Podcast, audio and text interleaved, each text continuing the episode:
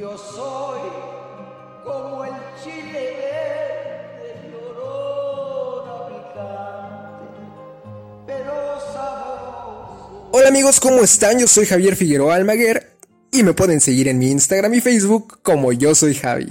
Estoy muy agradecido con todos ustedes por haberme recibido de una forma tan cálida con este podcast verde, ya en su tercer episodio y eso me pone muy feliz. Este episodio precisamente, el cual aborda sobre las brujas, no vamos a tocar el tema desde un punto de vista cliché, que también es sumamente interesante, desde aspectos paranormales, de terror, de horror, ya saben, con la tacita de té de chocolate o de café caliente frente a la chimenea en un día lluvioso. Espero algún día poder hacer un podcast de terror porque me fascinan estos temas paranormales. Pero el día de hoy eh, veo que es un poco más importante desde mi punto de vista hacerlo desde un enfoque machista o misógino, un trasfondo que no todos conocen sobre las brujas. Precisamente en la Edad Moderna se creó la percepción de lo que tenemos hoy en día o se conoce como una bruja. Ya saben, estos rasgos físicos que dan miedo, ropa vaporosa, no sé, que huelen una escoba o que tiene un gato negro. Abro paréntesis aquí con el gato negro. Supuestamente en aquella época se creía que el demonio tenía la capacidad de convertirse en animales, algo así como un nahual aquí en México. Pero pues su favorito era el gato negro. Por esta razón las brujas siempre estaban acompañadas de uno. Cierro paréntesis. Todo comienza a finales del siglo XV cuando Colón, Cristóbal Colón, llegó a América y comenzó el genocidio, porque no hay otra forma a referirnos a lo que sucedió más que genocidio, así con todas sus letras. Habían cosas nuevas por todos lados y la estructura del mundo que ellos conocían se iba cayendo poco a poco. En estos momentos históricos, por llamarlos así, la gente recurre a la religión o al arte, ya sea por creatividad o por miedo, o por ambas. Justamente en esta época había un inquisidor bastante X, random, que estaba preocupado por la brujería, o más que preocupado, interesado por ella. Este señor se apellidaba Cranbell. Y precisamente este señor llegó con el Papa Inocencio VIII en 1484 para poder eliminar estas prácticas del demonio. En ese mismo año, el Papa, precisamente gracias a las palabras que dieron efecto de Cromwell, publica un libro llamado Sumus Desiderantes Affectivus. ¿Lo dije bien? Sí lo dije bien. Aquí reconocía que la brujería sí existía y todos los males que ocurrían en aquella época eran básicamente por culpa de las brujas. Que si había malas cosechas, las brujas. Que si las lluvias, las brujas. Que si las muertes, las brujas. Que si las enfermedades, las brujas. O sea que si el coronavirus, las brujas. Y pues bueno, precisamente en estas épocas se publicó otro libro que le dio mayor seguimiento al tema, el cual en español se llamaba El martillo de las brujas, que fue increíblemente, increíblemente perdón, exitoso, vendió más de no sé cuántos millones durante 200 años, justo después de la Biblia. O sea, era el segundo más vendido. ¿Y por qué digo la Biblia? Pues porque aparte de que era el más vendido, tiene algo mucho que ver la religión con este tema. Ahorita más adelante les voy a explicar el por qué. Y bueno, el martillo de las brujas estaba dividido en tres partes. La primera nos explicaba básicamente por qué existían las brujas. La segunda parte nos decía que las mujeres eran más débiles en todos aspectos a comparación de los hombres, sobre todo en el pecado de la lujuria. Eran más susceptibles a los engaños del demonio, principalmente porque estas mujeres tenían relaciones sexuales con Satanás. Justo de estos lugares vienen los estigmas contra la sexualidad femenina. O sea, la mujer es peligrosa porque su sexualidad es corrompible. Pero pues evidentemente la necesitamos para reproducirnos. O sea, la sexualidad femenina hasta el día de hoy solo está bien para servirle al hombre. Y justo el título de este libro tenía una palabra que era maleficaro, que se refería a algo femenino. O sea, desde ahí ya nos decían que las mujeres eran las culpables de toda nuestra desgracia. Y pues volvemos a caer en lo que les decía en un principio con la religión. Adán y Eva, ¿quién fue el culpable de nuestra desgracia? Pues Eva. Precisamente Adán y Eva encontraron el amor en un árbol y simplemente Dios creía que no lo merecían. Les enseñó el odio, el orgullo, les dio una hoja y les hizo ocultarse. Son historias que debemos hacer a un lado. Estas historias son las que nos han enseñado durante años a odiar y a dividir a las personas porque no entran algunas cuantas en sus cánones moralistas. Las personas LGBT, las personas que hacen ciertos comportamientos malos como las mujeres. Ahorita voy a tocar más el tema. Pero bueno, regresando precisamente a, a las brujas, que es lo importante. La tercera parte de este libro nos decía cómo juzgar a las brujas. Se juzgaban básicamente a las mujeres por su inteligencia. Si una mujer sabía algo que no entraba dentro de sus reglas, pues ¿qué creen? Era bruja.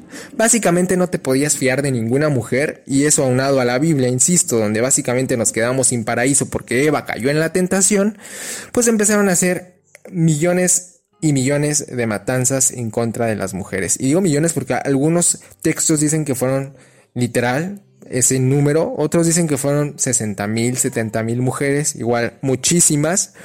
Eh, el tema o la historia más conocida es la de Salem, pero Salem es pituca menaca en comparación de todo lo que se hizo en contra de las mujeres, en donde no estamos muy alejados a lo que hoy en día vivimos. Las mujeres se siguen matando simplemente porque tienen voz y voto. Y digo voto literalmente porque hasta hace unos años en México las mujeres pueden votar y pueden decidir el rumbo de su país, porque pues hasta el día de hoy en algunos poblados, en algunas familias, se piensa que las mujeres, nuestras abuelas, el más claro ejemplo, pues son simplemente tienen que servirle al hombre, por así decirlo. El hombre en todos aspectos es el que manda y las mujeres tienen que estar en la cocina, tienen que hacer cuestiones de mujeres. Las mujeres ni siquiera pueden tocarse, no pueden masturbarse, no pueden tener eh, placer sexual, porque evidentemente eso está visto como algo negativo.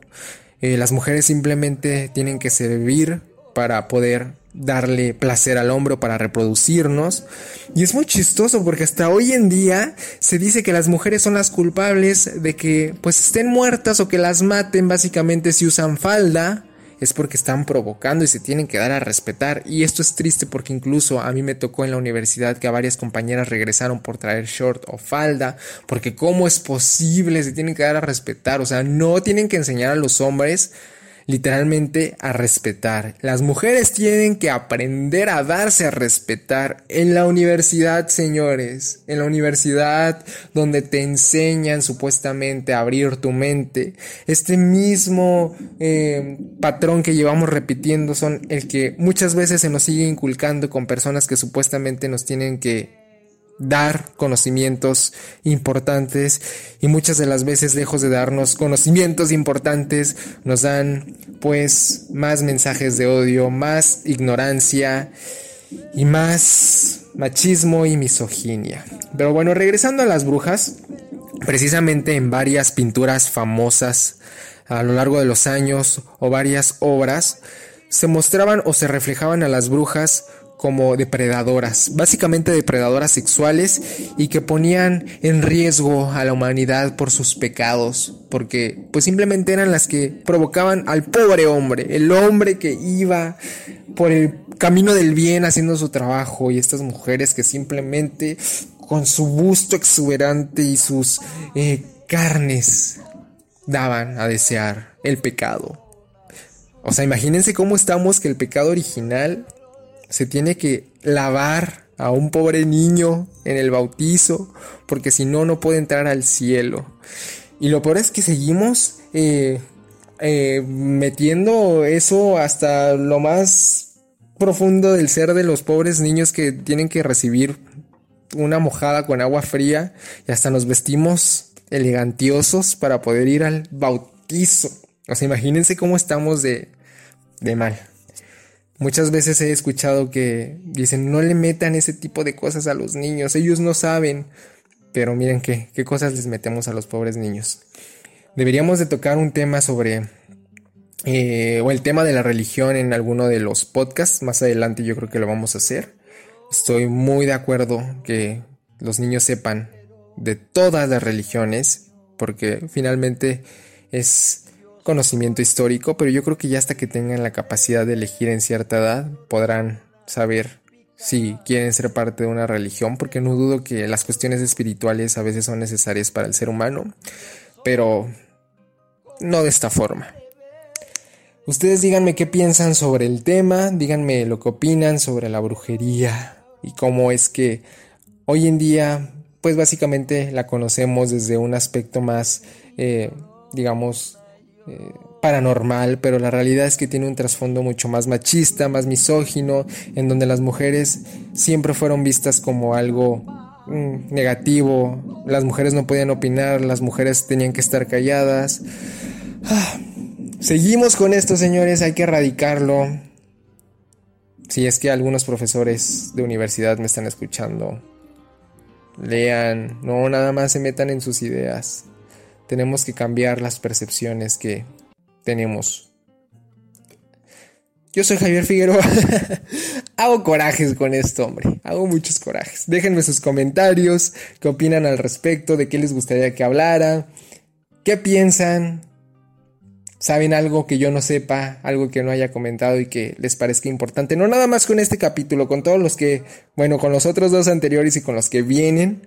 Y a lo mejor podemos hacer segundas partes sobre, sobre estos temas tan importantes que me parecen, eh, pues, interesantes.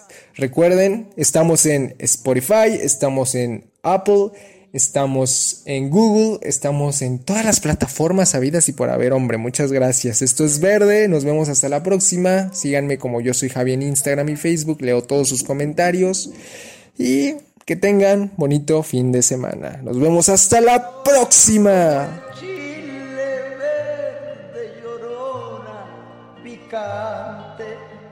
Pero sabroso. Yo soy como el chile verde picante.